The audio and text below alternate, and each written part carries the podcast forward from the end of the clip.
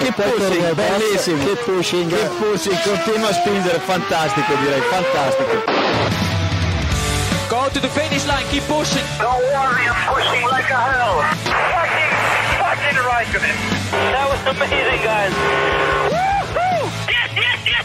I'm much quicker than Jimmy. Give me the full power then. Avanti, Fer, avanti! All the time you have to leave a place. Okay, Felipe,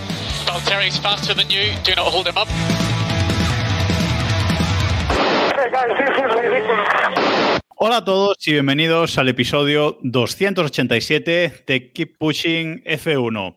Este capítulo en el que vamos a hablar de ese Gran Premio de Brasil, ese Gran Premio con fin de semana largo, con carrera al sprint, con clasificación, con pole que es no pole, con lluvia. Bueno, un fin de semana que ha tenido de todo en un circuito como es eh, el circuito Interlagos, que siempre nos da grandes carreras a pesar de que no haya mucha lluvia en, en, pista. También haremos luego la previa de ese Gran Premio de Abu Dhabi que se nos viene como final de campeonato este fin de semana. Y tengo por aquí a algunos de los habituales. Buenas noches, Héctor Gómez, Diego Otero, David Sánchez de Castro. Buenas noches a los tres. Y para comentar esta carrera de Brasil, nos hemos traído a un brasileño que no ha estado en el circuito, pero bueno, lo ha vivido desde casa. Buenas noches, Samuel. Samuel Cerrato. Buenas noches, buenas tardes. Buenas el tardes. fundador. El fundador. El fundador ha, ha, aparecido. Él tiene que aparecer una vez al año para justificar el sueldo, ¿no? Exacto. exacto. y hoy nos hemos traído también eh, por aquí a Mario Arroyo de motorsport.es. Buenas noches, eh, Mario. ¿Qué tal? Buenas noches. Eh, pues eh, nada, con muchísimas ganas. Había visto el podcast por ahí. Eh, Héctor me lo comentó en el GP Twitter. Yo pensaba que se iba a quedar ahí la cosa, que no me ibais a traer, pero encantado de, de estar aquí con vosotros. Vamos a hablar un ratillo de Fórmula 1, que es lo que nos gusta. Efectivamente, a todos los que en el GP Twitter os dijo Héctor que vais a venir, vais a venir. Que lo sepáis. No, mira, se, se, lo comenté a dos y los dos han venido ya. Así que ya no. Que sepáis bueno. que en este podcast cumplimos nuestras amenazas, no como David con sus apuestas. También os digo, había, había allí mucha gente que ya había sido amenazada anteriormente y ya había pasado por aquí, así que tampoco vuelven a repetir, no pasa nada.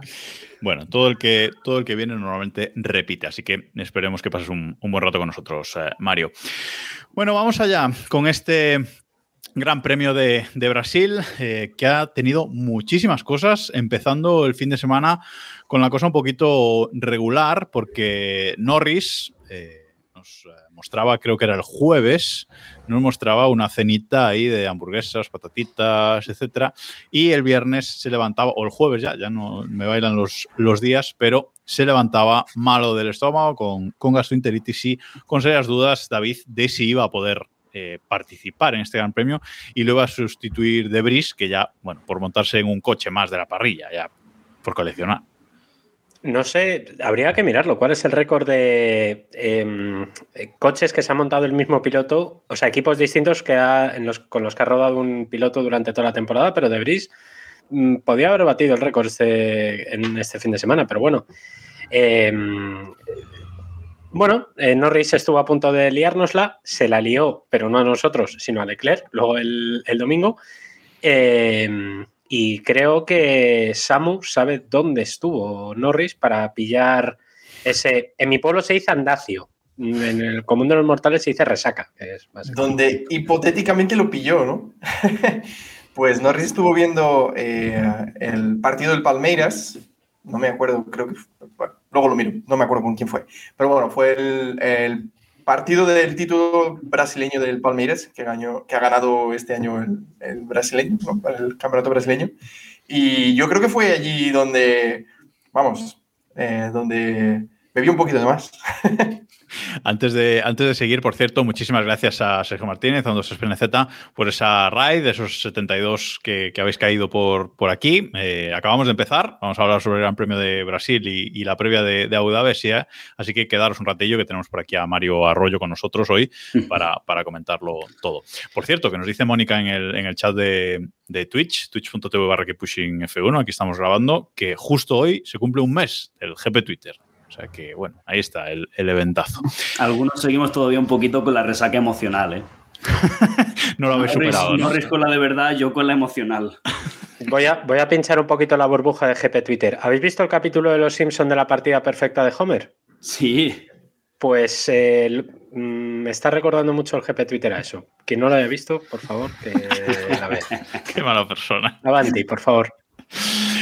Bueno, pues Norris finalmente eh, sí, que pudo, sí que pudo correr todo el fin de semana con, con Carita, pero bueno, al final eh, pudo, pudo participar y luego hablaremos de cómo acabó ese, ese gran premio. Pero la primera sorpresa eh, la tuvimos el viernes. El viernes tuvimos Libres 1 y luego tuvimos esa clasificación esa clasificación en viernes, clasificación normal, en la que todo fue más o menos normal en Q1 y Q2 pero cuando llegó la Q3 se generó el caos y Mario Kevin Magnussen hizo la primera pole de su carrera deportiva con el equipo Haas.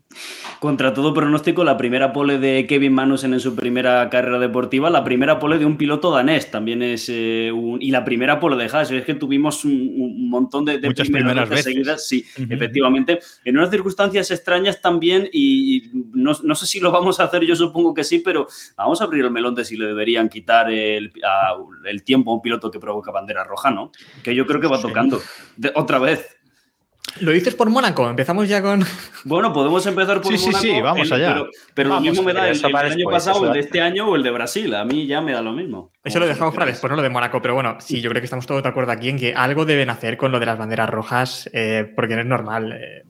tenemos, creo que ya unas cuantas ocasiones en las que un piloto sacó ventaja por, eh, por eso, ya sea de forma intencionada o no intencionada, porque al final es lo mismo, ¿no? Un piloto que obviamente va primero eh, puede entrar una curva al 120% porque le da igual todo, da igual que se salga porque sabe que en caso de estamparse, en caso de ser de pista, va a obtener una ventaja y va a seguir en la pole. Por lo tanto, creo que, mm. aunque sea de forma no premeditada, debería ser sancionado, eliminada la última vuelta, la mejor vuelta, perdón, o algo así. Sí, porque aquí, eh, pues por, esa, por ese error o intencionado o no, que no sé qué pensáis de, de Russell, eh, pues se quedó Magnussen en la, en la pole, pero evidentemente a, Russell lo que le interesaba era quedar tercero y salir ahí en esa tercera posición. Eh, Magnussen eh, primero, Verstappen segundo y, Russell en tercera posición. Russell se salió de pista, pero luego cuando intenta recuperar, hace una cosa un poco rara, ya estaba en la parte de asfalto y se va, o sea, se queda eh, eh, empanzado, ¿no, Samu? Mm, un poco, un poco extraña la maniobra de, de Russell. Sí, pero a ver, yo creo que lo mejor es, eh, fue, fue la pole de, de, Magnussen, que por lo menos nos dio un poco de salseo para, para la sprint también, aunque después Magnussen duró lo que duró, ¿no? pero, pero bueno, yo creo que sí, el tema de las banderas rojas habría que revisarlo, sí, eh, porque sobre todo amarillas. vemos, vemos algunas situaciones extrañas, ¿no? Pero yo habría que, creo que habría que darle una revisada a esa, a esa cuestión y menos a algunas cuestiones que pasan en pista, ¿no? Eh, como, Alonso sabe bastante de eso. Como bien dice, dice Héctor, no solo banderas rojas, sino banderas amarillas. Una bandera amarilla en el último minuto o minuto y medio de la clasificación ya ha fastidiado a todos igualmente, ¿no? Mario, ¿qué opinas? Hombre, yo creo que, sí que se debería hacer algo, pero eh, sin dejar ese, esa posibilidad abierta a juzgar o no la, la intencionalidad, ¿no? Porque al fin, al fin y al cabo, si nos ponemos a jugar esa intencionalidad, tenemos otra vez ese doble rasero, ese doble criterio de la FIA, no se puede dejar ningún gris en el reglamento, a mí me parece bastante grave y sí que creo que aunque en algunas ocasiones pueda ser injusto, pero el reglamento está para cumplirlo y sí que deberíamos eh, tener cuidado con esas cosas y retirar el registro de un piloto que provoca algún tipo de percance cuando los demás están en sus, en sus intentos. Claro, es que eh, ese es el tema, ¿no? No entremos a juzgar la intencionalidad o no, como eh, en el fútbol con las manos, David, pero sino mm, si, si lo hace, es decir, si, si eres el primero y, te acabas de marcar un, una bandera roja en los minutos finales, incluso aunque no seas el primero, porque aquí en el caso de Russell, pues lo mismo, ¿no? Pues eh, poner algo así como si en los últimos dos minutos de la clasificación provocas una bandera roja o amarilla, pues te quitamos tu, tu mejor tiempo, ¿no, David? A ver, es que lo de la intencionalidad es muy relativo. Se puede no, medir olvídate. si. Claro, es que es muy fácil trucar que no había intencionalidad. No, es que además En yo, ese momento, eh, tú con la yo- pista mojada y tal, en cualquier, yo- yo es que te puede que salir en cualquier momento. Yo diría que Russell no hubo intención en ello, ¿eh? Yo creo que tampoco. Yo creo que tampoco. ob- obviamente es más fácil entrar a saco cuando sabes que no tienes mucho que perder. A ver, es que esto es muy relativo, porque al final, ¿qué hacemos? Casti- es, hay veces que sí es muy cantoso, porque es muy No, cantoso. no, no, a Ejemplo, todos, a Mónaco. todos. Claro, claro, claro, pero si, si pitas todo, si todo es mano, nada es mano. Todo es mano. ¿Entendéis lo que No te pero- preocupes. pero todo es En mano, este claro, caso, claro, claro, pero en este es caso es bastante sencillo. Es decir, si tú provocas una bandera roja, te quitamos el tiempo. Eh, te quitamos el tiempo de la sesión. Y chimpum. Que no es justo, mm, para nada, no es justo en absoluto, pero es más, ¿qué es más justo? ¿Eso? O que tú puedas hacer una bandera roja, no sé, que tú, por ejemplo, en Mónaco puedas hacer un trompo, quedarte parado en el medio de, por poner un ejemplo, en el medio del circuito y bloquees la clasificación. ¿Qué es más justo? A ver, A ver, en teoría en eso se arregla. se, supone, se supone que estamos hablando de los mejores pilotos del, del planeta y, y bueno, y los que Y lo pagan. ¿no? Pero. Y Latifi. Y no hablemos de. Latifi aún. Y No hablemos de Latifi aún. Ojo con, ojo Eh, con Stroll, ¿eh? No, ojo con eh, Stroll. Stroll tiene demasiados fans en este podcast. No tiene sentido ninguno. David, ibas Pero- a decir. No, que digo que hay una solución y es que se añadan tres minutos más. Tú provocas una bandera amarilla o una bandera roja con el tiempo suficiente para que no se. eh, no se. mm, No, no- No, no se no, pueda completar o no no. pueda nadie mejorar. Añades Oye. tres minutos más y a una ¿Y vuelta. qué haces? Sí, pero- ¿Qué haces? Añades tres minutos y, y le das un juego de neumáticos Cinco. a todo el mundo. Claro. Claro. Porque, Colocas- porque- porque si no, luego tendremos la de es que yo ya había dado la vuelta y el otro no, y entonces el otro sacó Claro. un juego más y hizo y la y la pista, mejor. mejora Ojo. y etcétera, etcétera. Y además porque- de todo nos estamos metiendo en un terreno muy peligroso porque si tú añades un periodo extra de tres minutos y luego sale otra bandera roja por lo que sea, ¿sabes? Yo creo que la más. Pues clave está... ya se le pega un tiro al que lo haya hecho. Efectivamente. No, y- no, no, se le ahorque la plaza Y, ojo con Robe Montijo, que siempre piensa mucho peor de lo que nosotros podemos pensar, y dice: Verás la risa cuando el director, cuando el director de carrera no saque bandera roja, amarilla, y dije: Se sigan, sigan, según qué piloto se estrelle. Ojo también, ojo con esto. Oye, yo Es estaba imaginándome eh. Una, una imagen aquí sensacional que sería colocar a Masi como si fuera cuarto árbitro. Ahora que no, que no está, Pri- Primero. traerlo Es que en solo para que hiciera eso, salir ahí con, con el En cartelón. teoría, Tres minutos y voy a mirar el correo. Exacto. Y voy a mirar el correo. En teoría, la FIA da un cursillo. Creo que Mario me imagino que también lo tendrá. Eh, a ver, a ver si lo encuentro. La primera fase del eh, programa de desarrollo de dirección de carrera. O sea, la FIA está Haciendo cantera. haciendo, cantera. O sea, eh, es, que son los canteros haciendo cantera. Es como. Esto- es- Vaya, vaya. lo que faltaba. sí. Esto, si nos fiamos en cómo funcionan las cosas en otras profesiones, lo habitual es que la mal. FIA haga este curso, que habrá cobrado a todos aquellos que, que- que participen en él, y cuando ya sí. terminen de formar a toda esta gente, contratarán a otro que no ha hecho el curso y que venga de otro sitio con, Claro, con experiencia. Y sea primo de más. Correcto. Bueno, correcto. lo que tampoco es justo eh, es lo que le hacen en Ferrari a Leclerc, Héctor, porque eh, la estrategia de Ferrari en Q3, mm, con tres cambios de neumáticos seguidos, eh, me parece de lo mejorcito. Para ensayar pit para, pit, pit stops para la carrera me parece espectacular. Bueno, pero es que tú comentas un momento que es en la Q1. Empezamos en la Q1, que le hacen ese, ese triple cambio de, de neumáticos. Aquello fue flipante porque era No, a como. lo mejor es la Q3, evidentemente. Y bueno, sí, en la Q3 es cuando la lían ya de forma máxima, al final sale último y tal. Eh, no, pero bueno, no sé, se les ve muy perdidos, ¿no? No sé quién comentaba, no, pero esto era para dejar pasar a tal, para... No, no, no, esto fue que otra cagada más de Ferrari que, que después también imagino que hablaremos, ¿no? Del rumor que ha salido ahora sobre echar a Binotto y demás. Yo creo que Pero es que- momento para comentarlo ahora.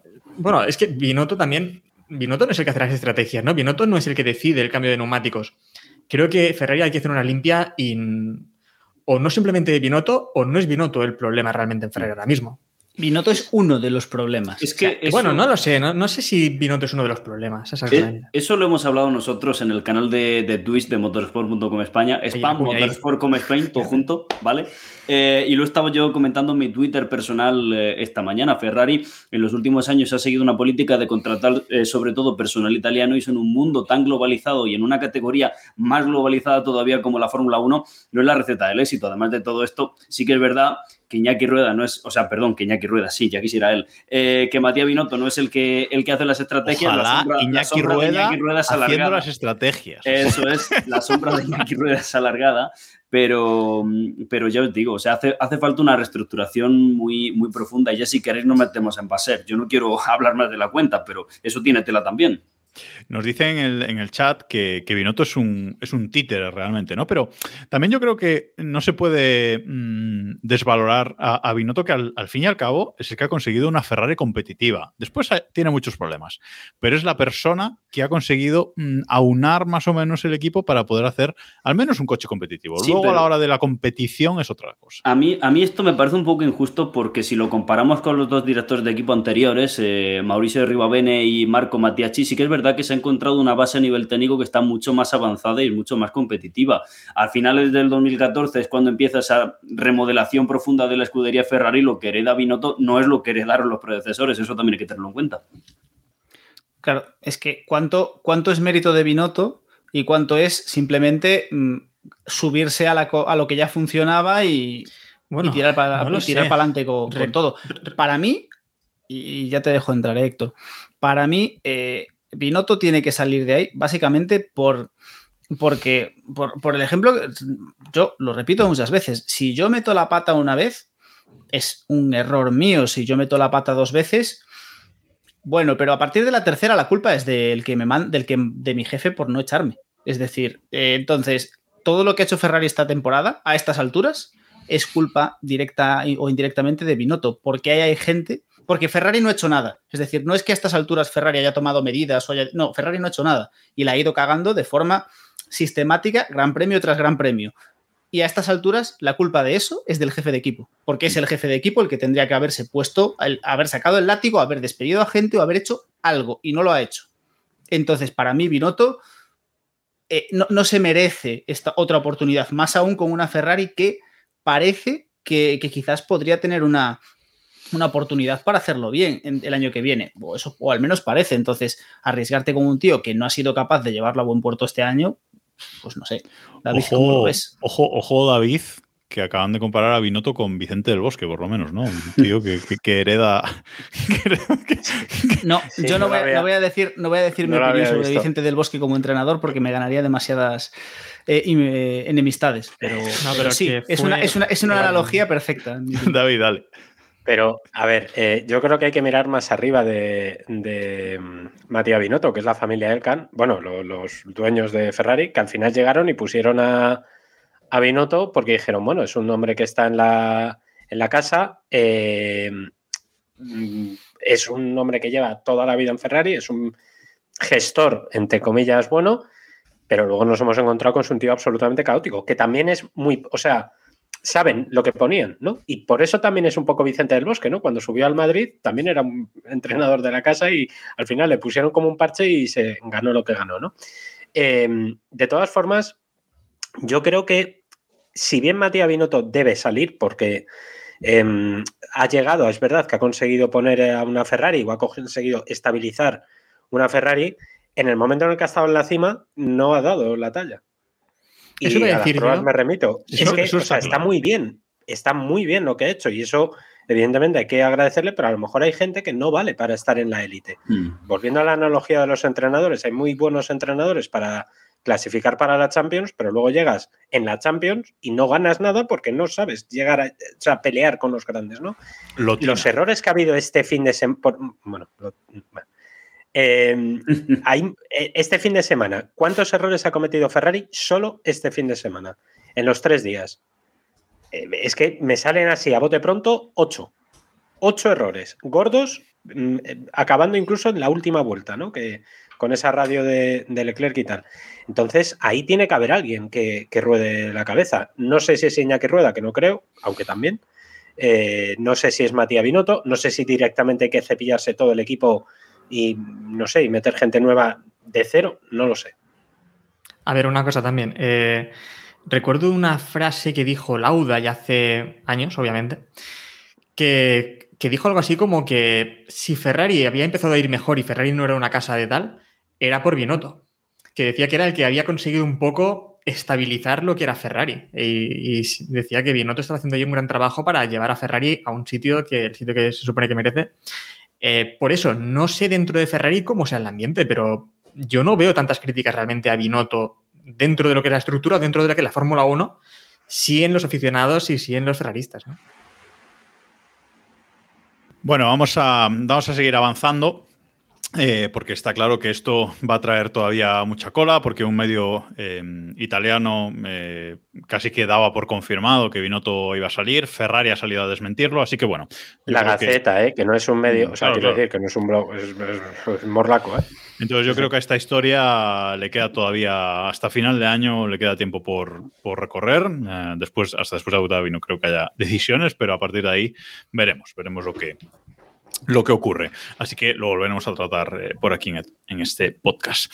Vamos con el, con el sábado. Por el sábado tuvimos el warm-up, estas Libres 2 que no le interesan absolutamente a nadie. Mm, sigo sin entender eh, que no cambien el formato de, de estos eh, Libres 2. Y tuvimos una carrera en la que eh, Russell, bueno, Russell salía el primero, vamos a decir, ¿no, Héctor? Porque Magnussen hizo la pole, pero no salió el domingo en pole. luego Russell Russell salía en la carrera. pole. Digamos que Russell salía en la pole, pero no es el que obtuvo la pole. Claro. O sea, salía en la pole el domingo, pero porque ganó. Eh, bueno, a vale. ver, eh, si definimos. No, pero si definimos la pole, realmente. Bueno, no vamos a entrar ahora en esto, pero rápidamente. No, no, no, no es el más rápido en la clasificación, es el que sale el primero en la parrilla. Por lo tanto, es la discrepancia aquí ¿no? que tenemos siempre.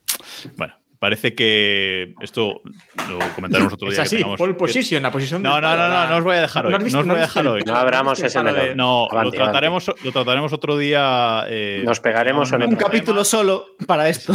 Sí, para decidir, no, para decidir si es calificación o clasificación. Calma, calma. No. Además, calma, no, David, calla. Qualifying, eso es qualifying. Dios.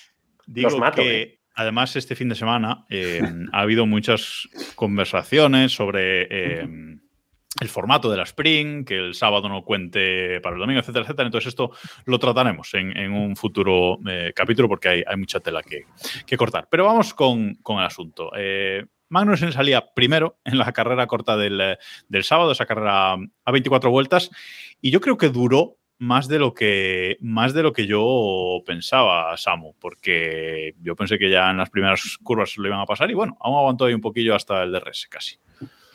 Yo creo que aguantó un poco también porque los de atrás se pusieron ahí a luchar entre ellos. Si no, creo que no pasaba de la primera, de la primera curva.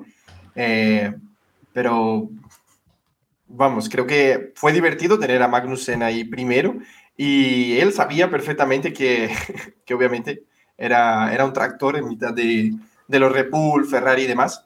Y luego fue curioso, sí, las declaraciones que, que él hizo después de, después de la carrera sprint, diciendo que eh, probablemente sería el piloto más feliz en haber perdido 6, 7 posiciones, creo que perdido después.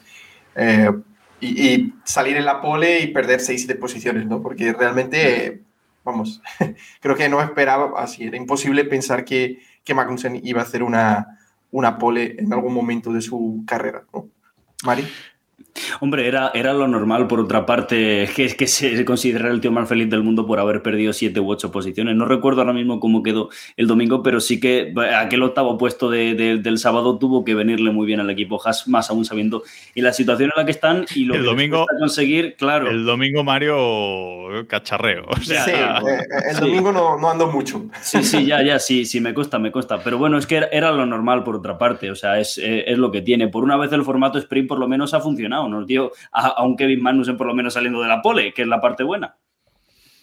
Ahí es donde iba a ir yo. No, a ver, no. A ver, ahora los haters del formato sprint a la cueva. No, no, no. A la no, cueva no, que vaya fin de semanita nos ha dado, ¿eh? Yo soy, el, yo soy uno de ellos, pero reconozco que esta salió buena la primera en dos años. También Nada, exacto. A ver, una cosa.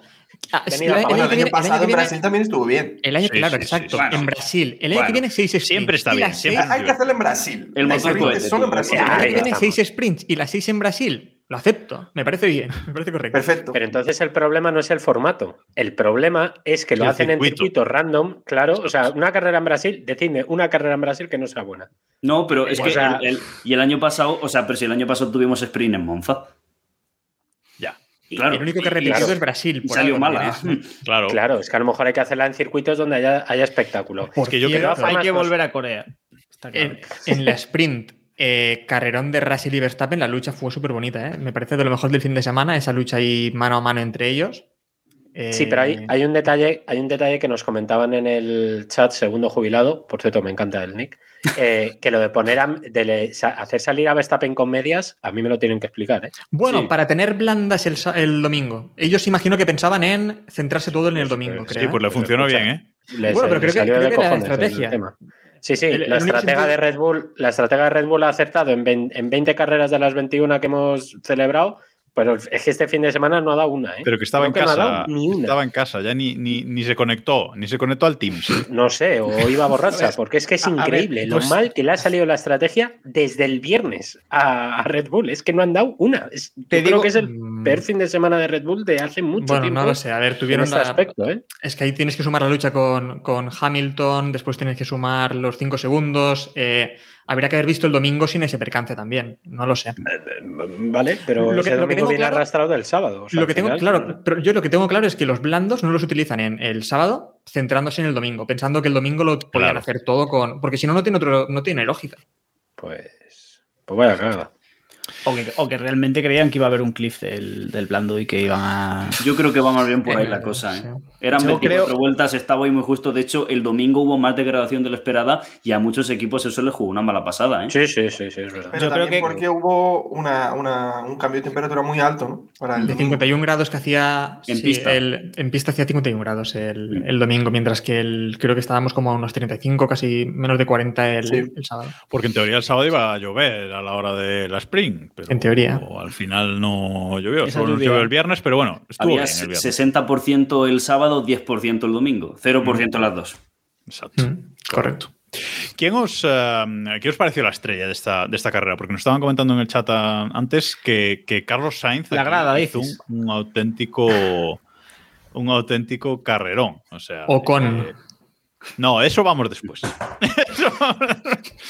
Pero yo creo que Carlos Sainz aquí, eh, bueno, en general creo que ha hecho un, un- un gran fin de semana, luego comentamos la carrera, pero en la sprint, eh, quedando ahí segundo entre los dos, eh, entre los dos Mercedes, viniendo remontando además, porque recordemos que fue penalizado por cambiar el motor de su, de su monoplaza, cinco, cinco posiciones, había clasificado en quinta posición, salía décimo, o sea que, bueno, eh, yo creo que, que hizo una gran remontada, eh, arriesgando mucho más que, que el resto. También seguramente eh, Samu es el que menos tenía que perder, ¿no? De los de arriba, el que a, lo mejor no se está jugando nada ya aquí.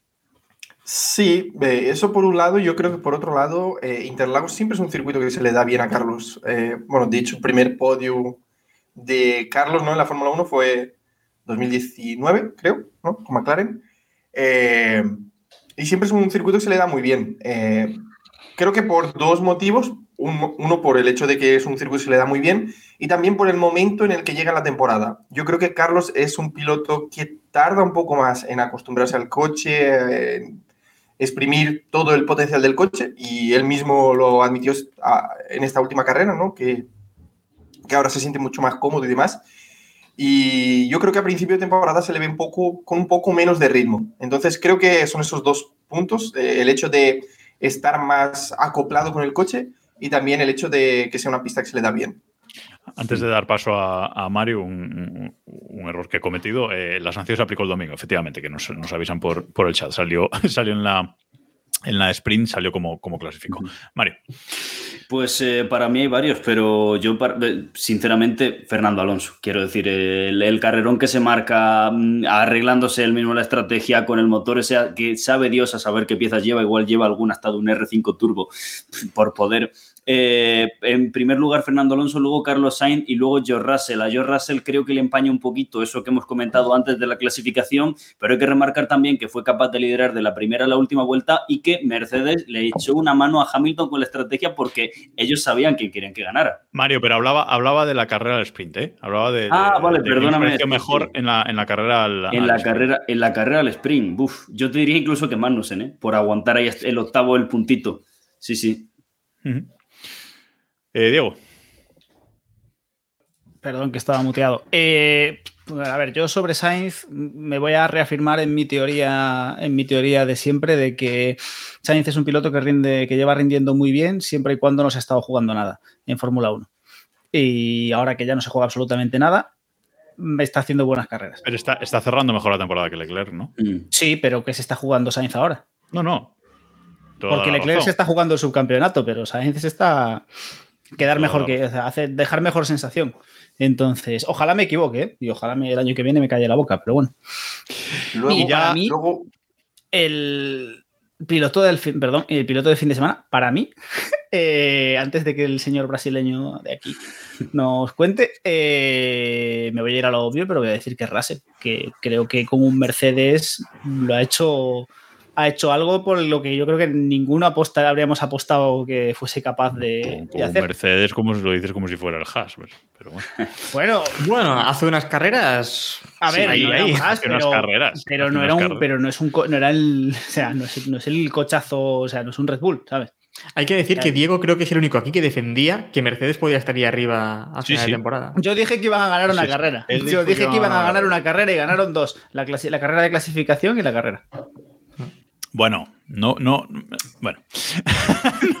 no alborotes la estadística. Samu, ¿querías comentar algo? Antes No, solo iba a decir que después abrimos ese melón de, del subcampeonato, porque a mí me parece una pantomima total. Toda esa Para, disputa de. para, para, Se está jugando el subcampeonato, pero. para, En para. fin. En fin. Eh, simplemente de la sprint, antes de pasar a la carrera, a la carrera principal del, del domingo, comentar el tema, eso que decía eh, Héctor antes, ¿no? O con Fernando Alonso. Eh, yo voy a decir una cosa. El peor piloto, el piloto que peor me ha caído en la historia de mientras yo he estado viendo Fórmula 1 es el señor francés Esteban Ocon, que es pi y ya está. Y no voy a decir nada más. Me parece, mm, vamos, eso de que Citando, perdón, citando al gran Jorge de Alessandro, es francés. Bueno, pero eh, ya lo dijo. Sergio Pérez, ¿no? Cuando fueron compañeros también en, en Racing Point, en. Hombre, es que vayas le hizo, vaya, vamos. Em, no, por eso. Y ya decía, ya decía Sergio Pérez que había tenido muchos compañeros, pero nunca ninguno que hubiese arruinado la carrera así de, del equipo, ¿no? Y creo que va un poco. No veía lo que, porque- lo que le iba a tocar después. Sí, igual ahora.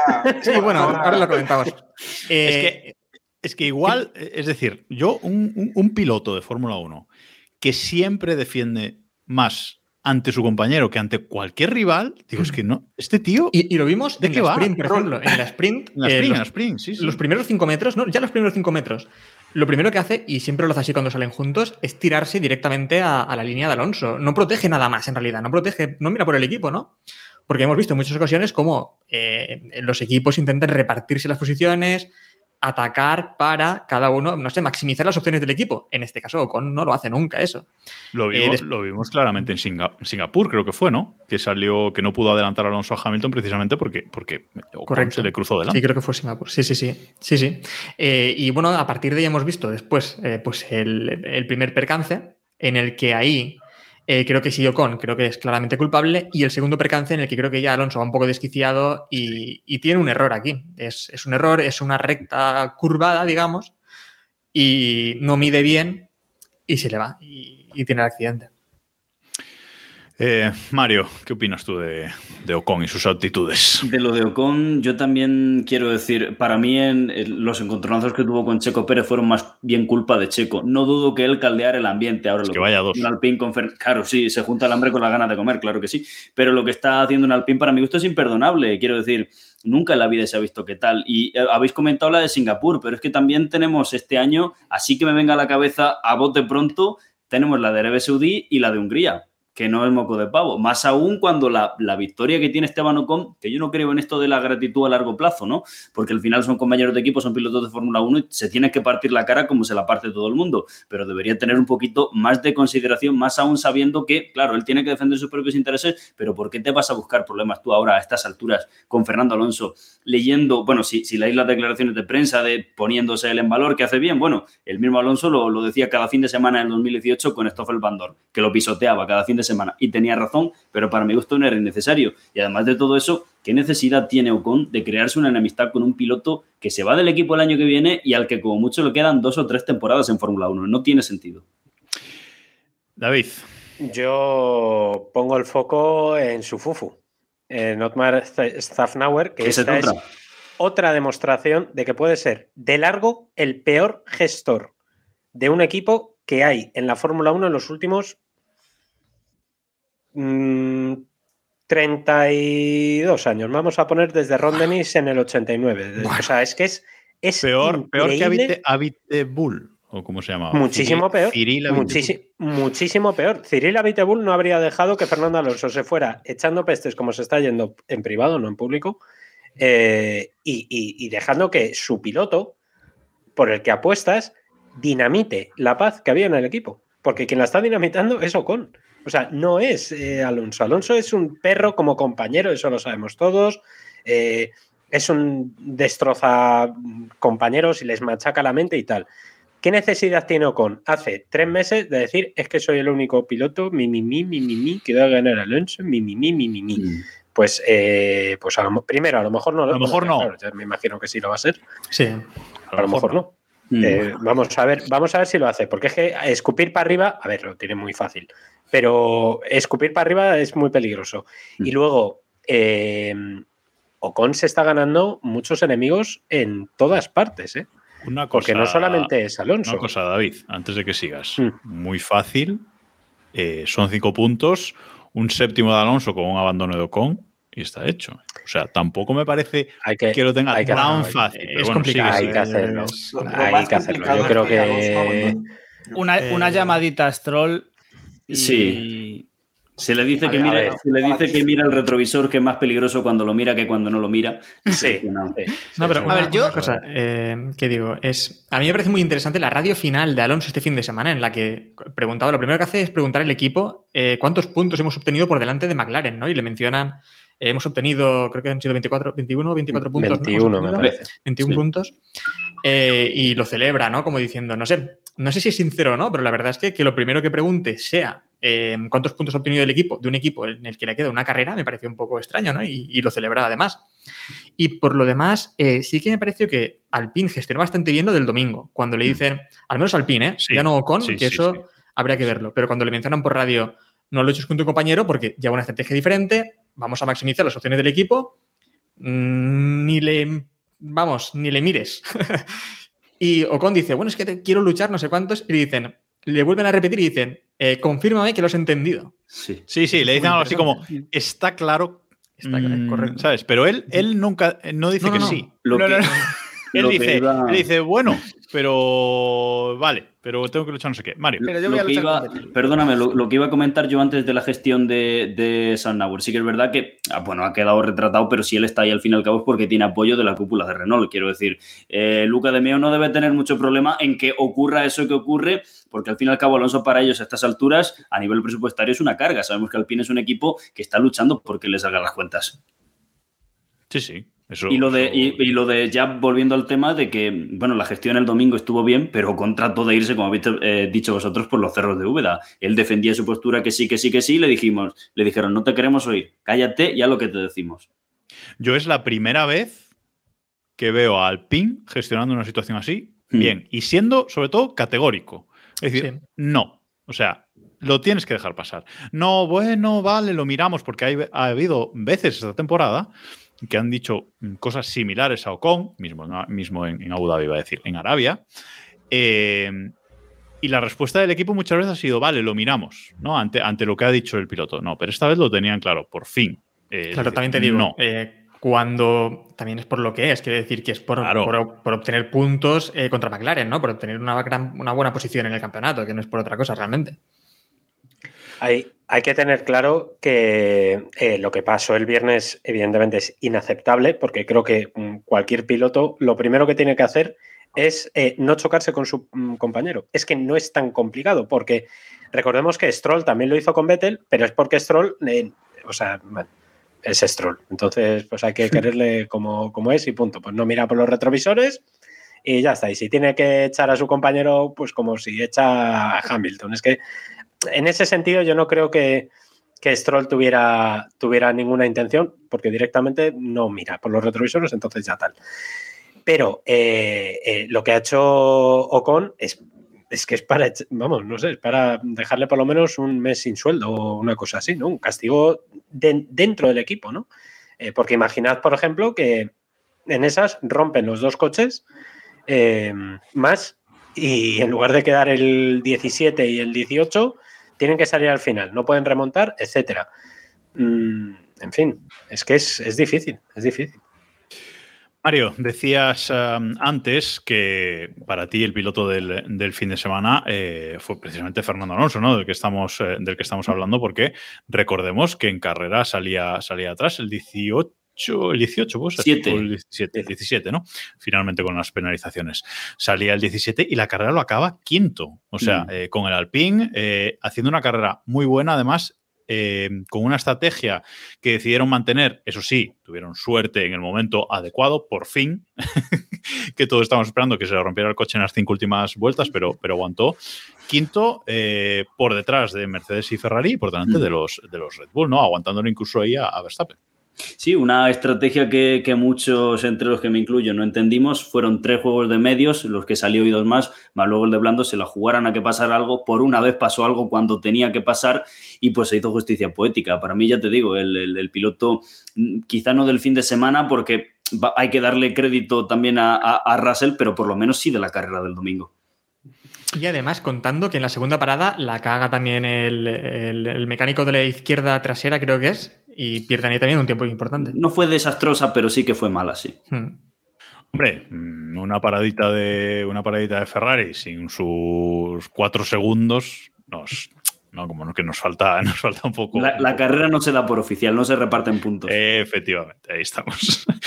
bueno, Samu, eh, Russell y ese doblete de eh, Mercedes. Mm, como decía también Mario antes, lidera toda la, toda la carrera, le aguanta a su compañero eh, Hamilton, además sin opciones de, lucha, no le da opción de luchar a, Hamilton en ningún momento, no lo deja que se meta en DRS en las últimas, en las últimas vueltas. Y cuando muchos pensábamos, me incluyo, en que Mercedes iba a hacer la shogadiña para que Lewis ganase por, fin su carrera esta temporada, pues no. Eh, Russell eh, gana su, obtiene su primera victoria y esta sí que la merece. Sí, esta no la, no la trinca. Eh, no, la verdad es que una carrera muy, muy buena de Russell. Yo creo que ha hecho un fin de semana así, casi sin, sin ningún pero, ¿no? salvo lo que comentabais ahí de la clasificación. Y bueno, yo creo que eh, es el premio, ¿no? Después de todo lo que hemos visto, ¿no? De esta temporada, Mercedes ha ido eh, evolucionando bastante, ha mejorado mucho después de lo que veíamos sobre todo en el inicio de la, de la temporada. Casi diría que es el equipo que más ha avanzado, ¿no? Eh, colocando ahí en jaque a, Red Bull y a Ferrari. Y vamos, creo que una victoria merecida por fin de, de Russell. Y no sé si le veis con potencial, en fin, eh, de luchar por el título, igual el próximo año. Sí, hombre, sí. En teoría, sobre el papel, Sí. si Mercedes quiere. Eh, a ver, ya, sin, entrar en temas internos de lo que quiera hacer Mercedes o dejar de hacer, que creo que todos estaremos de acuerdo, a lo mejor no, bueno, pero desde, desde mi punto de vista, lo que Mercedes preferiría es un octavo título de Hamilton con despedida apoteósica, precioso y, y la cito, se marcha, nos libramos de él por un lado, todo precioso, tenemos los más títulos, no sé qué, no sé cuánto, y Russell se queda aquí y ya ganará. Pero más allá de eso, no creo que tampoco le pongan piedras en el camino. Y a priori, por lo que ha demostrado este año, debería ser candidato. Del mismo modo que decíamos el año pasado de Sainz. Entonces, aquí volvemos a lo que hablábamos antes. Ahora hay que verle hasta ahora lo ha hecho bien. Ahora falta eh, que tenga el coche, que tenga la oportunidad y que dé ese algo más que hay que, que, hay que dar. Héctor, ¿no estabas de acuerdo? Uh, Chassis in the Middle nos dice Russell es igual a Rosberg. Espera, espera, que quería decir algo antes. De esto, No, quería solo, solo iba a decir rapidito que esta temporada entonces Toto era el gafe, ¿no? Porque no vino a Brasil y Mercedes ganó. Pues ahí está. No, ¿Para qué decir? ¿Para qué decir nada más? Cero pruebas, cero dudas. Estoy de acuerdo con eso. Venga, polémica. Información, no. Russell igual a Russell igual a Rosberg. A ver, eh, antes de esto, yo creo que sí que sí que puede ser candidato al, al título, si le dejan.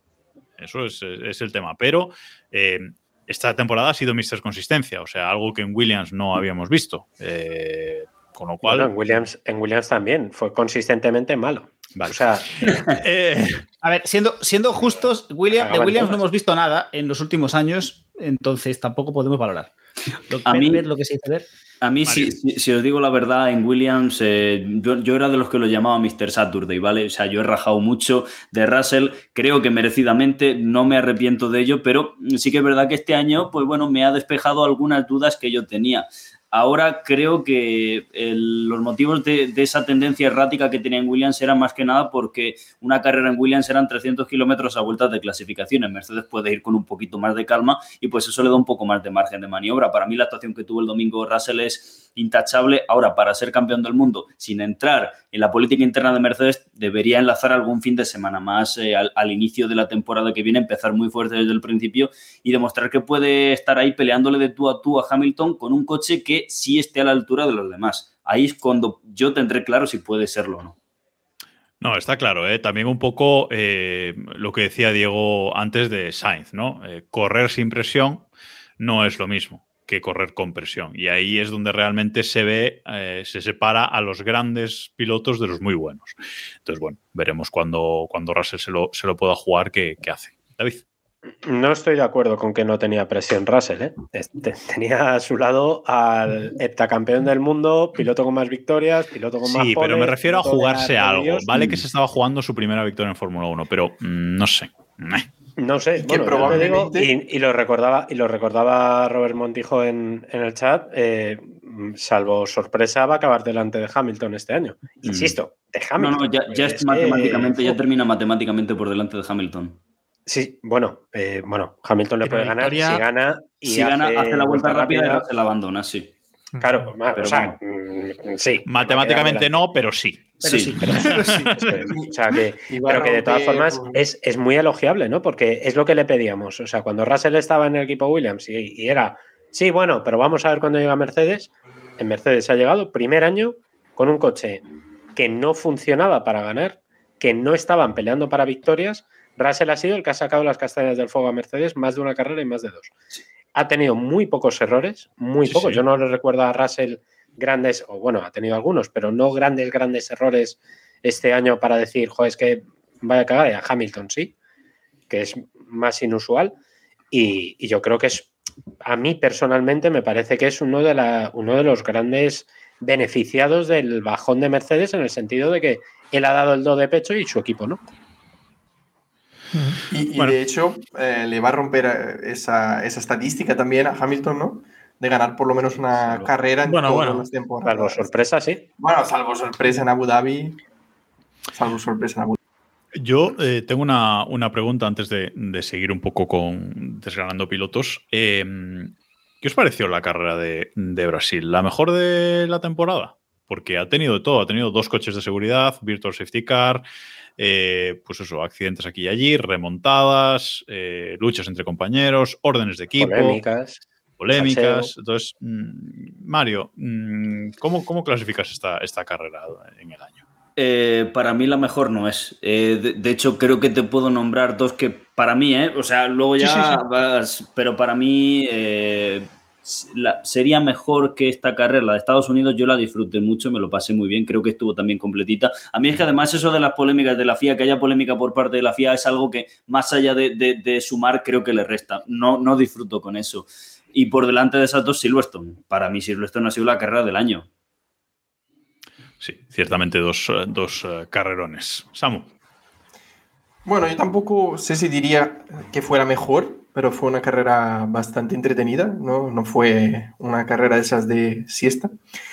Y una cosa que yo estaba pensando y hasta comentando por aquí es sobre si creéis que el hecho de que muchas cosas en el campeonato ya estén decididas acaban medio que dejando a los pilotos un poco más relajados para, yo que sé, por, por ejemplo, Verstappen tirarse ahí eh, en la S de Sena, en fin, dejar el tema un poco más relajado, ¿no? Hay algunas cosas en juego, pero en, mi opinión, cosas totalmente, en fin, que no tienen ningún Sí. valor.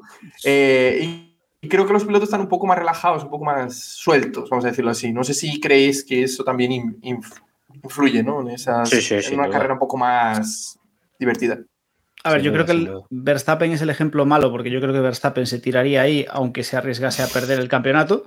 Pero, pero sí, también te digo que para mí, una de las cosas que le falta, y es injusto, pero una de las cosas que le falta en este Gran Premio es que ya no había nada. Es que es precisamente que no, no, no- no- no se jugaban nada. Faltaba esa emoción de este resultado importa. Porque al final, más allá de la diversión de la carrera, el resultado no le importaba a nadie. A Pérez, a lo mejor, y a Leclerc. Pero vamos. Decía, decía Samu antes que eso de jugarse el subcampeonato, que, que, que- que eso que es, ¿no? Pero eh, realmente aquí eh, Leclerc y Pérez estaban jugando el, subcampeonato y ya vimos cómo reaccionaron los equipos y los pilotos, ¿no? Eh, porque aquí, hacia el final de la carrera, pues con ese Carlos tercero, ese Leclerc cuarto, Leclerc rogó por radio en muchas ocasiones que por favor le dejaran pasar a, a Sainz, que necesitaba los puntos para el campeonato. No se lo concedieron y al final pues se lo agradeció al equipo, irónicamente. Pero es verdad que eh, Alonso, David, venía metiendo mucha presión a los dos Ferrari y quizás si no ejecutaban la maniobra de forma perfecta, Alonso se habría metido en DRS con ellos y les podría haber quitado incluso a los dos la plaza, ¿no? que venía con mejores neumáticos. Correcto, yo creo que Ferrari, mm, de haberlo hecho, lo tenía que haber hecho antes, no en la última vuelta, que yo creo que sería. mm, hubiera sido más lógico, ¿no? O sea, entiendo la idea de Leclerc y de hecho yo también lo pedí. Cuando vi que, que no lo hacía, dije, joder, pues ¿por qué no le deja pasar? Que mm, pensando en el subcampeonato tiene sentido, ¿no? Y al equipo le da igual, pero eh, decidieron muy tarde. Yo creo que la orden la dieron muy tarde y ya no daba tiempo y efectivamente Alonso. eh, yo creo que sí les hubiera pillado, porque además venía, venía muy bien. También está el tema de esto de intercambiarse posiciones cuando lo que se juega uno es un podio, porque no es lo mismo intercambiarse posiciones cuando vas cuarto o quinto que cuando vas tercero o cuarto. Pero ahí yo creo que Sainz, ya lo de los podios, Bueno. es el décimo de esta temporada. A ver que sí, que mm, un podio más, bien, vale, pero él mismo lo dijo, si es que un fin de semana más en las que está muy bien, pero no llega a pelear por la victoria. Entonces, pues sí, un podio, vale, bien, pe- pero... Bueno, ha- hay muchos podios que alturas- no ha disfrutado, ¿eh? Eso Sí. iba a decir también. No, pero porque, Pero- no, pero porque, por se ha quedado sin Ya, pelear, sí, sin sí. pelear por victoria. Claro, es que ese ese es el tema. Entonces ya llega un momento en el que dice, joder, que sí, que vale, que un tercero está genial y hace tres años hubiera firmado estar peleando por terceros todos los días. Pero es que ya llega un momento en el que dices, mm, me. Mira, nos dice, nos dice Chassis in the Middle en el, en el chat de twitch.tv barra Keeppushing F1 que a Sainz se le debía un podio en Brasil bebiendo champán, ¿no? Que recordemos aquel que no pudo disfrutar. Correcto. Hmm. Pero, a ver, o sea, sin entrar, sin entrar mucho a valorar el tema de el tema de cuán, importante es el, subcam- el subcampeonato o no, pero bueno, nos vamos a creer que es algo importante el subcampeonato de pilotos y que nos y que vamos a luchar por él. Eh, yo creo y estoy de acuerdo con vosotros en que eh, fue muy tarde, es decir, cuando Ferrari de haberlo, de haberlo hecho tendría que haberlo hecho antes, porque no, porque no tenía sentido hacerlo en ese momento, se estaban arriesgando demasiado. Y podemos enlazar, si queréis, con Red Bull. Es que, Que- para que no era tarde era para Red Bull. Era una situación totalmente diferente. Y aquí viene la polémica, o una de las polémicas del Gran Premio. Porque Eh, Pérez. Por, por resumir, eh, Verstappen rodando sexo detrás de Fernando Alonso, persiguiéndolo y él pensaba que iba a alcanzar a, a Fernando. De hecho, entra en meta eh, pegado, pegado a él a medio segundo. Ve- de- un poco para atrás, Jacobo, ve un poco para atrás también. Porque recordemos que Red Bull, no, recordemos bueno, que Red Bull le dice a Pérez que se aparte para que Verstappen vaya por Alonso. También ahí la clave. que- y Pérez Lo se que no sabemos. Pero lo le que no dicen- sabemos. Y le dicen eso, correcto, le dicen, no te preocupes que al final de carrera, si Verstappen no adelanta a Alonso, te está. devuelve posición. Ahí está. Pero lo que no sabemos es lo que le dijeron a Verstappen y sobre todo lo que contestó Verstappen. No contestó nada. No, no. no contestó nada. Es decir, pincharon Bueno, la aquí, aquí el tema, aquí el tema es que Pérez deja pasar a Verstappen para que vaya por Alonso. Eso es así, eso es una realidad. Otro favorcito de Pérez.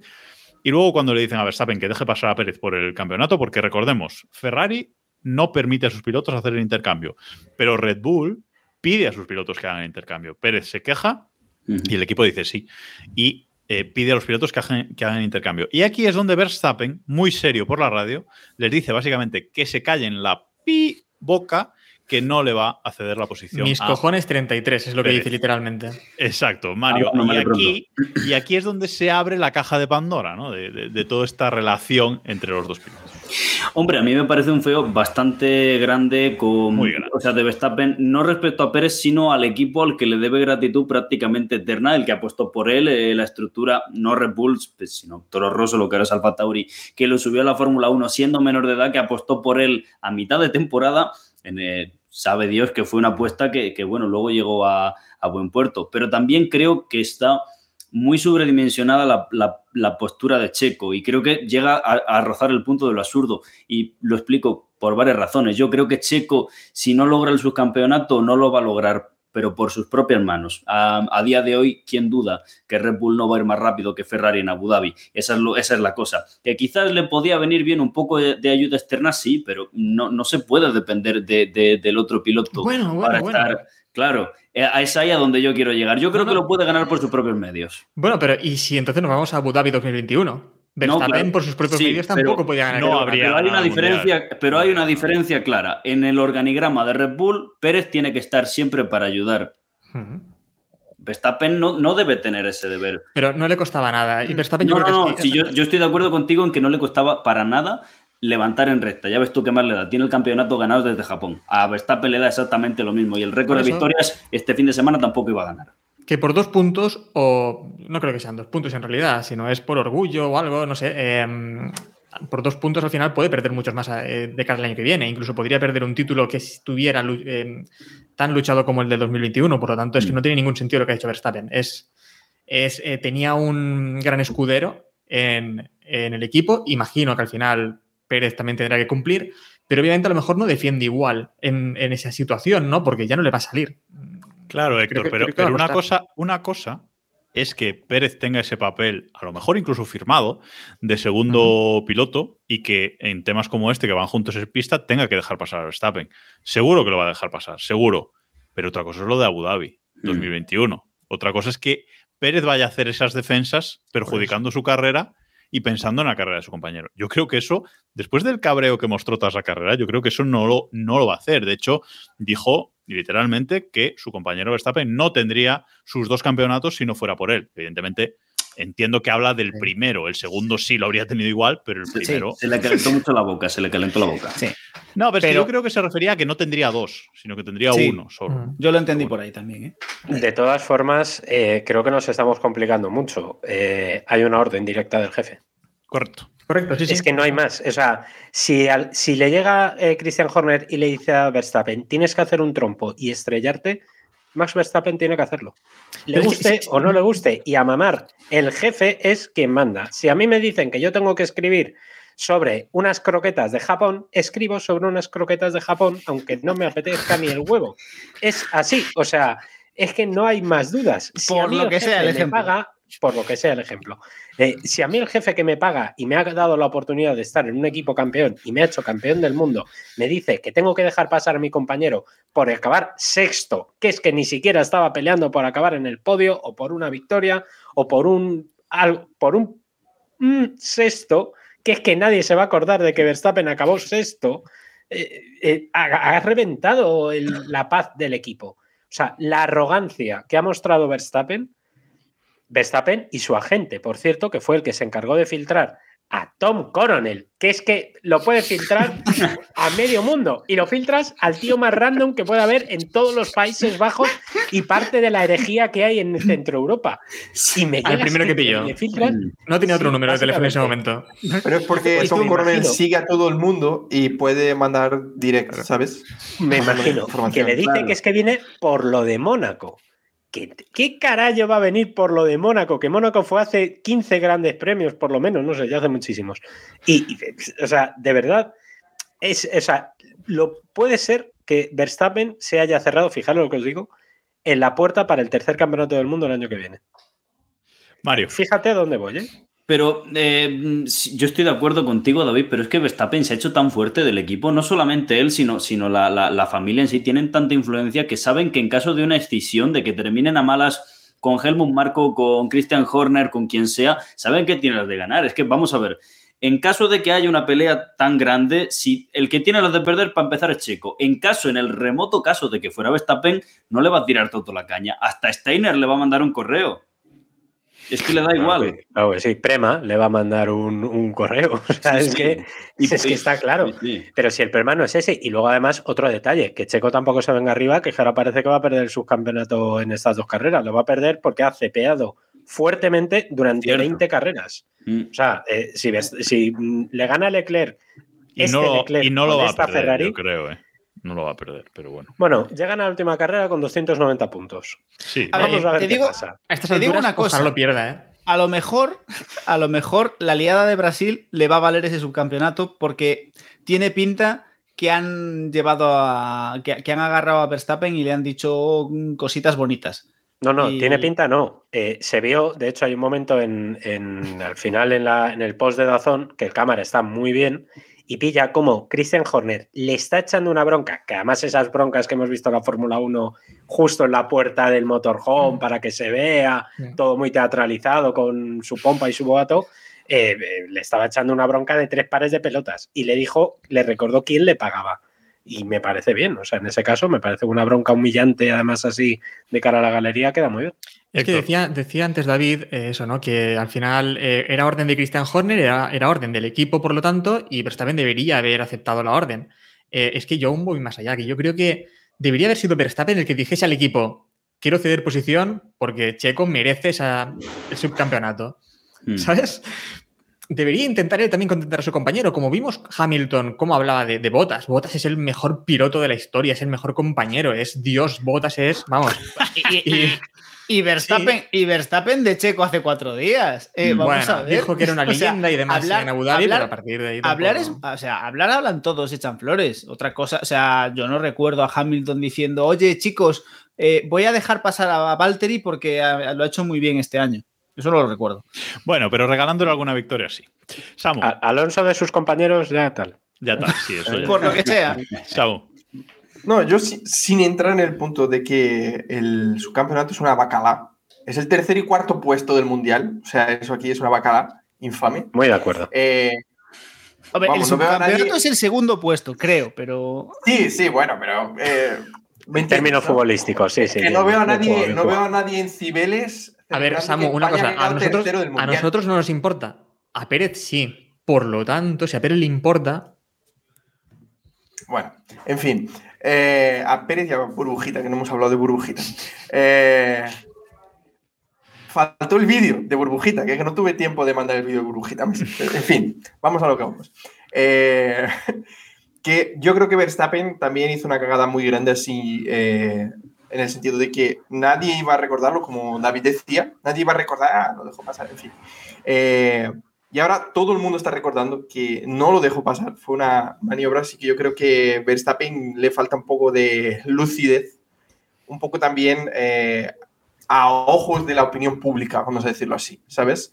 Eh, yo creo que Verstappen se crea muchos enemigos, tanto en pista como fuera de pista, y no le ayuda, no le ayuda. Entonces, eh, vamos, yo creo que fue muy estúpido por parte de Verstappen no dejarlo pasar, como, como estabais diciendo, no estaba jugándose nada, y vamos, hubiera quedado genial con Pérez, con, en fin. Luego salía, decía, no, eh, lo importante es el equipo, eh, lo importante es que Checo también sea subcampeón, y, ¿sabes? En fin, la, la- el discurso quedaba perfecto. Último vamos, comentario de Mario y, y avanzamos de tema. Venga. Vale, yo creo que lo que le falta a Verstappen el término es consideración. Eh, yo ya os digo, el feo me parece más al, equipo que al propio Checo Pérez y pues bueno, lo que ha dicho David, le echaron esa bronca que queda muy bien de cara a la galería, pero todos sabemos que a nivel interno, pues bueno, Red va a seguir siendo lo que es. Sí, a ver, al final eh, esto pues hablarían entre ellos y se zanja y ya está, y a otra cosa, y ahora se acaba el Mundial y para el año vienen los, los ánimos más calmados. Pero, bueno, ahí, ahí estuvo la, la polémica. Y yo creo que eh, este fin de semana Verstappen ha estado demasiado desatado en otros aspectos porque en ese incidente que tiene con Hamilton también, que vamos a comentar eh, ahora, que es una de las polémicas de la, de la carrera, ese adelantamiento que le hace a Hamilton subido por el, por el piano y que impacta entre los dos. El propio Verstappen dice después de la carrera que mm, pensaba que seguramente se irían a tocar, pero como no tenía nada que perder, pues que se, que se mete ahí con, con todo David y para adelante, ¿no? Y al final, pues bueno, se tocan porque estos dos ya, ya los conocemos. Entre todos la mataron y ella sola se murió. Eh, visto, yo mantengo la teoría, y creo que tú también conmigo, de que ese accidente es culpa de Verstappen. Yo sí. Eh, yo lo mantengo. Que es, All no, the time no, you have to leave space. Es la máxima sí, pero que sí, pero que le tenía la posición ganada Hamilton posición? por ¿Qué el posición? exterior de la S. No, Vamos a ver. no. Si Verstappen se mete en la primera, le gana la posición a mamar y punto. Le ha ganado A la mamar. posición. Pero es que a mamar.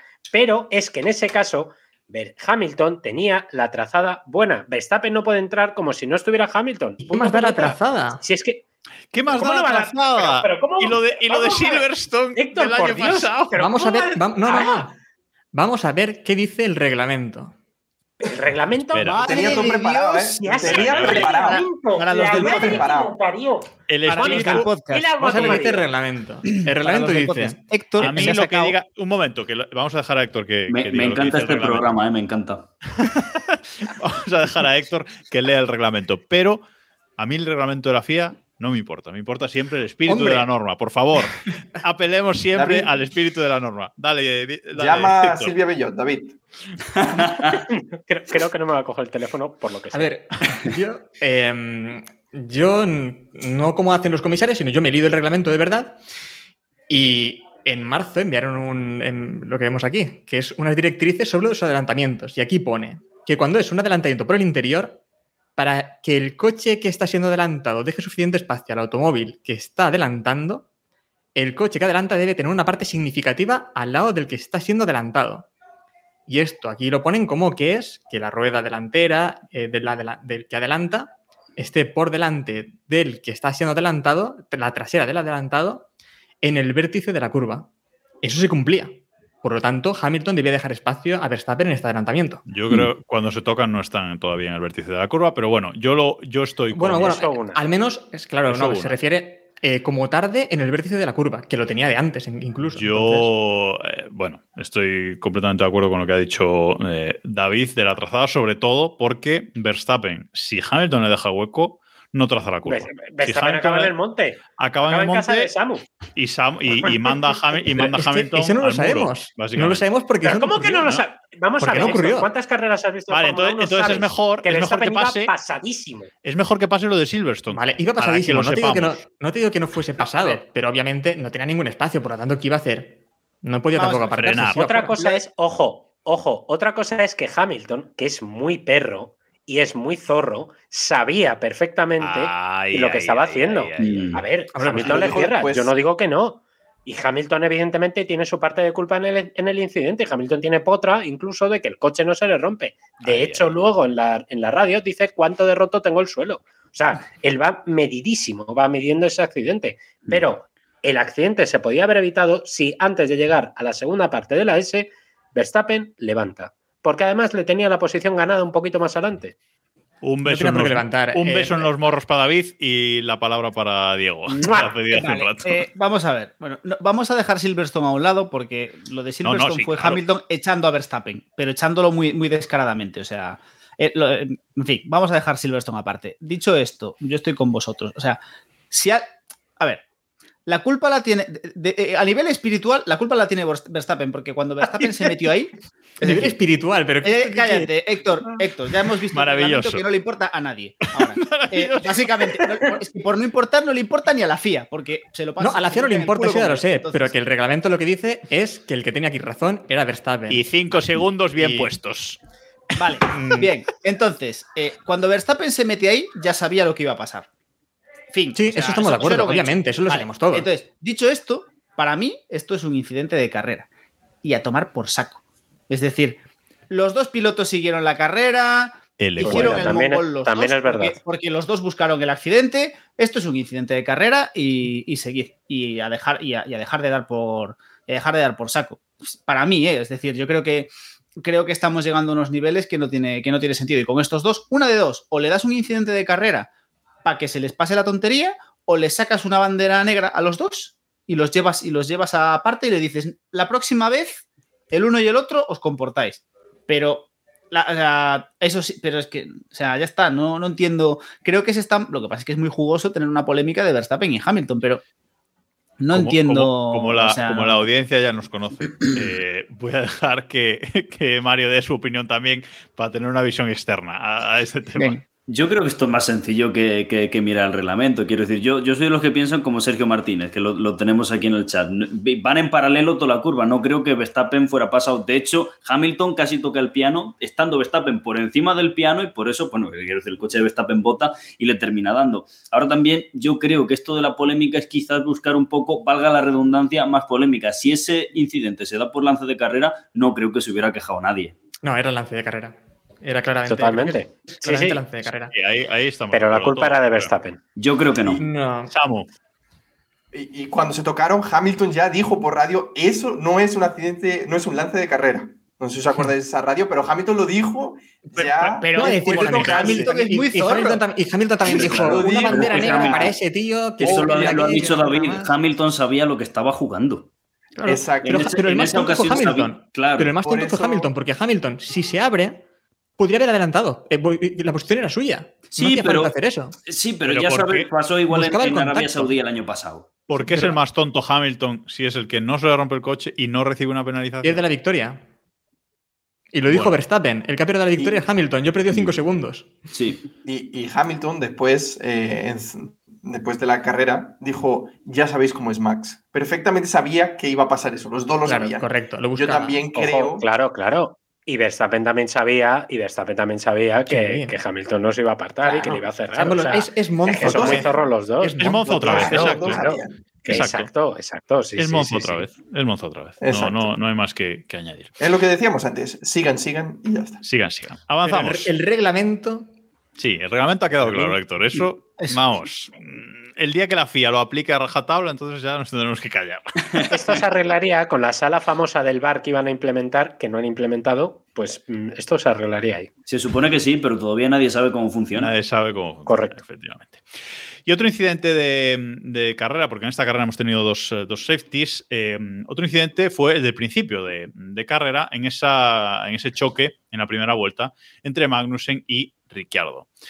Eh, creo que no hay un ejemplo, no ha habido un ejemplo tan claro en la vida de karma instantáneo como lo que le pasó a Ricciardo en esta, en esta carrera, con ese pequeño, David, empujoncito, así, un empujoncito a, a Magnussen, Sí. prácticamente no le toca la caja de cambios un, un poquito y Magnussen dice, ay, sí, pues te voy a pillar. Evidentemente no lo hace a propósito, pero quedó poético. Sí, sí. A ver, eh, yo creo que Ricardo ya está en modo, de, mira, para lo que me queda en el convento ya me tira de los huevos todo.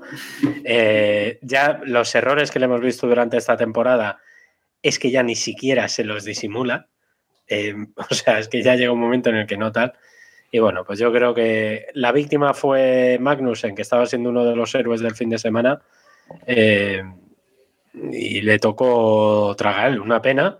Pero para Drive to Survive va a quedar muy bien. Este fin de semana esperemos que hayan estado en Haas. No sé dónde estuvieron grabando. No sé si estaban grabando. Eh, yo creo que bien. Si estaban grabando en otro sitio, el, el sábado se fueron a Haas ya para el resto del fin de semana. Hombre, digo yo. El- el- Y ya será mala final de carrera a la puerta del box de Red Bull, espero. Claro. eh, o sea, Espero. sí. bueno, vamos con el último, el último tema de esta carrera, yo creo, que es eh, la FIA olvidándose de su noda. Que esto también me parece, eh, bueno, eh, espectacular. Eh, por poner en contexto, en el último safety car, eh, antes de que se vaya el coche de seguridad, mandan, mandan desdoblarse a, a todos los, eh, los pilotos doblados, los avisan a todos, excepto a Sunoda. Y en la resalida vemos como Sunoda se queda como frenado al lado del muro de, de boxes esperando que pase todo el mundo, que le adelante todo el mundo para ponerse atrás. Mario, mm, de las cositas eh, más esperpénticas que hemos visto últimamente. Es ridículo, más aún teniendo en cuenta lo que vimos en, en Japón, eh, de, esa forma nueva, en teoría, de monitorizar los coches. Y yo, a ver, os comento una cosa desde mi experiencia personal. Yo narro las carreras en directo en el canal de Twitch que hemos comentado antes, no voy a hacer más spam innecesario. Eh, quiero decir, si yo veo eso y los pilotos se están quejando por radio, vale que te falle el transponder, pero no es capaz el director de carrera de dar la orden directa, porque al final la última palabra depende de él. No es capaz el director de carrera de dar la orden, que, que, la organización no vuelva a quedar retratada y que no se genere esa situación tan peligrosa y que además terminó de matar cualquier opción que tenía su nodo de hacer algo en aquella carrera. Es que, y los memes, Héctor, los memes que nos ha dado esto. Bueno, sí, los memes, los memes, Lo importante son los memes. Por eso, para mí la carrera fue enorme por los memes que nos dio. Ya este, los de, los de Red Bull, los de Ferrari. No, pero sobre todo es que escuchabas las radios, eh, lo vi ayer también en Código F1 de, de Víctor Abad, ¿no? que salían las radios y estaban los demás pilotos como diciendo, ¿qué hace este tío? No se conoce el reglamento, ¿qué, qué, qué está haciendo? ¿Por qué está ahí? Y, y, parece que lo que ocurrió es que eh, su nota se metió en boxes cuando salió el safety car. Y en ese momento adelantó al safety car, por lo tanto apareció como que no estaba doblado cuando dieron el mensaje, que esto también es enorme. Mm. Eh, por lo tanto, después le dicen a la Tifi, déjate, eh, desdoblate y adelanta su noda, porque realmente lo que hizo fue adelantar a su noda. Bueno, y además de todo esto, que se me ha olvidado comentarlo, se podía haber liado. Eh, su noda hizo más de un break test sin querer, estuvo a punto de llevarse por delante a uno de los Red Bull, no recuerdo cuál, que estuvieron a punto también de sancionar a Sainz porque realmente Sainz no sabía muy bien qué hacer con el Alfa Tauri. Es que es una situación que lo único que hizo, más allá del meme que sí yo reconozco que es divertido, yo soy el primero que se ha reído con eso y de, la peligrosidad, genera caos y confusión en la parrilla de salida. Luego que por qué los pilotos no saben cómo actuar en, en según qué circunstancia. Claro, es que, bueno, en fin, eh, sigue habiendo muchas cosas que, que corregir en la FIA, pero con esto vamos a cerrar el eh, Gran Premio. Vamos a repasar las luchas que nos quedan de cara a la última carrera del, eh, del año. Tenemos eh, Max Verstappen primero en el Mundial de, Pilotos, por supuesto, 429 puntos. Y como decíamos antes, la segunda posición se la van a jugar en Abu Dhabi entre Leclerc y, Pérez. Tienen 290 puntos eh, cada uno y veremos quién consigue acabar por delante. Russell y Hamilton se juegan la cuarta, como decíamos antes, salvo catástrofe de, de Russell y victoria y vuelta rápida de Hamilton, eh, lo, tienen, lo tienen hecho. Y luego la lucha más eh, interesante pues está en los pilotos de Alpine, por supuesto. Los pilotos de Alpine, Ocon está octavo con 85 puntos y Alonso noveno con 81. Cinco puntos de eh, diferencia entre ellos, 86-81. Y como decíamos, eh, evidentemente Ocon lo tiene fácil, pero un séptimo puesto de Alonso y un abandono de Ocon, o no abandono, pero quedar fuera de los puntos, eh, pone a Alonso por, por delante. Así que, bueno, veremos qué, que ocurre el próximo fin de semana. También bueno, hay otra lucha, es saber si Latifi es capaz de superar a Nick de Bris. Que... No, está por delante ya, ¿eh? Está por delante, está por delante. No, pero me refiero en número, numéricamente. Ah, tienen numéricamente, los, los mismos puntos, tienen do, dos puntos y. Sabes que no, y menos en Abu Dhabi, Eh, pero bueno. Ya. Bueno, bueno. Soñar es. Latifi tiene otros deberes en Abu Dhabi más importantes. Correcto. Sí, correcto. Y luego en el Mundial de, de Constructores, pues eh, en Red Bull por supuesto, lo tiene eh, ganadísimo, 719 puntos. Y la segunda posición, pues se la van a jugar de nuevo Ferrari y, Mercedes. 524 entre 505. 19 puntos de, diferencia, que no son tantos. Así que veremos qué hace cada equipo aquí. Y luego la lucha interesante, otros 19 puntos de ventaja entre Alpine y McLaren. Está Alpine por delante con 167 por 148 de McLaren. Mm, va, a haber, va a haber cositas eh, ahí. Eh, creo que Alpine lo tiene bastante fácil, porque a este nivel, eh, 19 puntos, creo que es bastante difícil de, que un equipo le saque al otro. Eh, Alpine prácticamente en esa carrera ha, ganado esa cuarta posición, pero bueno, eh, veremos, veremos lo que ocurre en Abu Dhabi. Y vamos con una previa rápida de esta próxima eh, carrera de Abu Dhabi, salvo que queráis comentar algo de los campeonatos antes. Uno, uno más. Eh, los cinco puntos de diferencia entre Alfa Romeo y Aston Martin que para Aston Martin es importante y para lo que eh, pueda suponer de pasta. Que a ver, no creo que Aston Martin tenga problemas de dinero, no, no es lo que más le falta a Aston Martin, evidentemente. Le, le, falta más porcentaje de túnel de viento. Claro, es saber qué, qué va a pasar ahí con, con Aston Martin y, y, Alfa Romeo. Y luego Haas y Alfa Tauri, que, que también, porque eh, Haas tiene 37 puntos y Alfa Tauri tiene 35. O sea, hay, hay peleitas que, que, bueno, que dos puntos es un octavo puesto. O sea, que, que está ahí, que puede, puede haber peleitas, sí. Bueno, empiezan a dudar en el, en el, chat de lo que he dicho de que Alpine lo tiene fácil, ¿eh? O sea, que la van a liar, parece. Bueno, ya veremos. Veremos qué ocurre. Vamos con, con, la previa de Abu Dhabi, última carrera de la temporada, por fin, que se está haciendo largo, menos mal que Brasil nos ha entretenido bastante, pero llega a Abu Dhabi, llega el circuito de Jazz Marina, un circuito que está en la Fórmula 1 desde 2000, 9, un circuito de 16 eh, curvas con una longitud de 5.281 metros, al que se van a dar 58 vueltas el domingo para completar una distancia total de carrera de 306,183 kilómetros. El récord de pista lo tiene Verstappen desde el año pasado. Recordemos que el año pasado hubo una modificación en el circuito, por lo tanto eh, ese, ese récord de pista, digamos que es la, la primera vez que se establece, eh, en un minuto 26 segundos 103 milésimas. Eh, tendremos los Pirelli más blandos, si no recuerdo mal, no lo tengo delante, pero creo que C3, C4, C5, sin sorpresas para, para Abu Dhabi.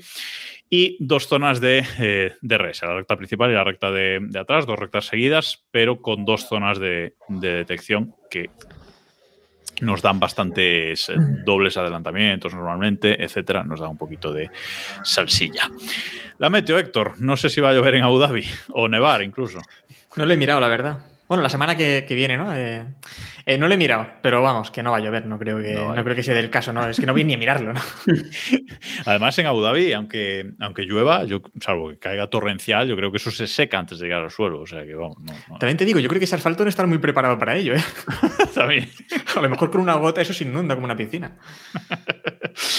y en cuanto a los, a los horarios, para hora peninsular española, pues es un fin de semana clásico, eh, con los libres del viernes, libres 1 a las 11, libres 2 a las 2 de la tarde. Sábado, libres 3 a las 11 y media de la mañana, clasificación a las 3 de la tarde y la carrera el domingo a las 2 de la tarde. Última carrera de la temporada y luego tendremos que esperar hasta marzo, si no recuerdo mal. Recordemos también que después de Abu Dhabi eh, hay unos tests, no de jóvenes pilotos, pero unos test en los que muchos pilotos van a cambiar ya de equipo y no van a esperar a principios de año, ¿no, Mario? Eh, hay varios ya confirmados que, que, que van a hacerse test cambiándose de equipo, entre ellos Alonso. Efectivamente, Alonso con el Aston Martin son los test de, postemporada clásicos de Abu Dhabi que más allá de unas primeras impresiones poco relevantes porque es un coche que no van a utilizar nunca en carrera, pues bueno, siempre está bien tenerlos. El año pasado tuvimos a Pato War con el McLaren, por ejemplo, que fue la, la, parte más interesante para mí, pero bueno, este año la verdad que tampoco. Igual Hulkenberg con el Haas, lo veremos mañana seguramente. Y vamos a cerrar el podcast de hoy primero, diciéndoos que os unáis al grupo de Telegram de Keep Pushing t.me barra keep pushing F1, que ahora lo tenemos ahí un poco dividido por temas. Estamos probando, no es definitivo, mmm, hay debate incluso dentro del propio equipo de, keep pushing, así que bueno, eh, ya, nos, eh, ya os preguntaremos si os gusta o no, si esta, esta división que hemos eh, hecho, estamos probando, pero entrad ahí, más de 450 personas ahí comentando Fórmula 1, subiendo vídeos y bueno, está muy interesante ese, ese canal, ese, ese grupo de, de Telegram.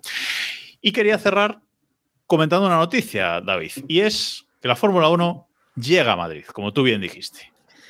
Ah, ahora venís, ahora venís. Sí, se va a apuntar el tanto, es que se va a apuntar el tanto. Hombre, total, por supuesto total. que me voy a apuntar el tanto, no te quepa la menor duda, porque además, eh, y esto sí que lo puedo decir, eh, en las negociaciones que hay para la, el futurible, mmm, a ver qué pueda pasar en Madrid, eh, ha entrado lo, del, lo de la exhibición, que se le iban a llevar a Barcelona. Eh, no es coña. Este no tiene ningún tipo de sentido que la Fórmula 1 haga una exhibición en, en Madrid cuando no tiene Fórmula 1. Entonces, bueno, pues en partes de las cosas que están hablando para un futuro, para más cosas, pues estaba lo de la exhibición. El 23 de marzo se abre en Madrid, en IFEMA, una exhibición que va a durar hasta julio. Eh, en teoría es una exhibición, no va a ser solamente los cacharritos, sino que va a ser una especie de experiencia inmersiva, eh, cacharritos. Eh, para lo que nos importa, eso van a ser cacharritos. Eh, pero no va a ser rollo han... museo solamente, ¿no? O sea, museo también. No, no, no, no. Sí, eso sí. Experiencia. Eso es, van a tener, va a haber como, no sé exactamente qué van a hacer, pero en teoría van a haber pues como experiencias inmersivas, habrá, me imagino, algo de, de realidad aumentada y, y esas cosas. Y luego también va a haber piezas históricas, que yo creo para nosotros quizás lo que más nos, nos atraiga. El precio son eh, 19,90 de, 20 de entrada. euros. Se podrá sacar 20 euros, sí. Se podrán sacar a partir del 1 de diciembre o a partir del 29 si te apuntas a la, a la newsletter. Y bueno, yo creo que es una experiencia que está, que está chula y bueno, pues eh, la contaremos cuando, cuando vayamos. Y por cierto, me han dicho que la presentación se hará unos días antes. Y hombre, siendo en España, mal se tiene que dar para que no vengan uno de los dos pilotos españoles que hay en la parrilla, digo yo. Me encanta el, el tema de la nota de, de prensa mm, oficial de esto, eh, que te dicen que te cobran 20 euros por la entrada, ¿no? Que no es barata, y luego te dicen el uso de la audioguía será gratuito. Y digo, nos ha jodido. ¿sabes? Bueno, bueno, detalle, bueno, eh, pues, no, no en todas partes se te. te No, no, no, no, correcto. la- la audioguía correcto, pero bueno, ¿no? que, que- que siempre este tipo de. No, no, pero está bien, está bien, sí, sí. Me hacen, me hacen gracia y los menores de tres años Tres años. gratis, cosa que seguramente me interese. Bueno, eh, vamos a cerrar eh, por hoy. Muchísimas gracias, Mario, por estar aquí esta semana con nosotros. No será la última si, si tú quieres. Espero que te lo hayas pasado, pasado bien. Y nada, si quieres contar eh, de nuevo dónde te pueden eh, encontrar, pues este es tu momento. Yo encantado, o sea, decirle a Héctor que me escriba si veis que se os queda cojo un programa, pues yo me vengo, lo que haga falta. Me lo paso muy bien, en serio. O sea, es el podcast de Fórmula 1 más divertido. Yo unos cuantos que he hecho, que he hecho nunca. Mañana tenemos stream a las 7 de la tarde en twitch.tv barra motorsportcom Spain. Y quiero aprovechar para mandar un saludo a Pedro F1GP, Alo y a Wisdom, que son de mi motor chat y se han venido aquí también. No sé si se suelen pasar, pero los tengo yo también allí en, en Motorsport. Muchas gracias por pasaros, a vosotros por invitarme y ya sabéis, contad conmigo cuando haga falta. Y en Twitter, que no lo ha dicho, es arroba arroyo-f1. Pues si Eso es. También ahí en su. Y en leed, su- leed motorsport.com porque literalmente es el medio donde mejor informados vais a estar. O sea, no es una forma de hablar, es, es que es el medio donde tenéis que informar Gracias. de Fórmula 1. Es- Gracias por el capote. o sea, no, no es una forma de hablar, es literalmente el mejor medio para. David, David haciendo periodismo. Hace unos meses no decía lo mismo. Bueno, eh, 1. Bueno, es así. no, Que es estén comprados, eso es otra historia. Pero... Ya hablaremos, ya hablaremos. Nos vemos tú y yo en el, en el estreno este de la exposición o lo que sea. Nos tomamos un Por algo por allí. Por supuesto. por Samu, supuesto. muchísimas gracias por pasarte. Sabemos que es un horario complicado para ti por temas de, de trabajo, etcétera. Así que muchas gracias por estar, por estar ahí. Una lástima que no hayas podido ir al Gran Premio este año, pero bueno, seguro que el año que viene eh, lo intentas otra vez. Mañana salen a la venta las entradas, entonces ma- mañana ya lo vamos a intentar. Mañana. Mañana, mañana ya hay mucho hype. De verdad que el año pasado se agotaron así volando. Las Y noticias, aprovechan de- el hype de, de las la noticias siempre llegan el día después de Keep Pushing, eso es así. Exacto. Claro. ¿A por qué entrada, el- ¿a por qué entrada vas? Eh, normalmente siempre La estrellita. Final, final de recta estrella. con la S de Sena. Tribuna M se llama. Es el Está mejor chula, sitio. está chula, es el sí, mejor sí. sitio, es el mejor sitio. Cochino. Qué bien. Así que nada, Eh, mañana os aviso a ver si. Este- Esto es genial porque el podcast se publica mañana, entonces quien lo escuche mañana y quiera Exacto. comprar las entradas ya están agotadas. Ya está. Exacto, así no tengo competencia. así no tengo competencia. Haber estado en directo. Esto es así. Pues Samu, eh, a ver si te, si te puedes pasar más por, por aquí que te echamos de... Pero que sí. Pero que sí. Y gracias David, Héctor, eh, Diego, Iván, disfruta de las vacaciones y nos eh, escuchamos la semana que viene por aquí hablando de todo lo que haya pasado en ese Gran Premio de Abu Dhabi, ese final de temporada y a partir de ahí pues os, os anunciaremos nuestros planes también de fin de temporada y de, y de pretemporada. Os ha hablado por aquí Jacobo Vidal y nos escuchamos la semana que viene. Adiós.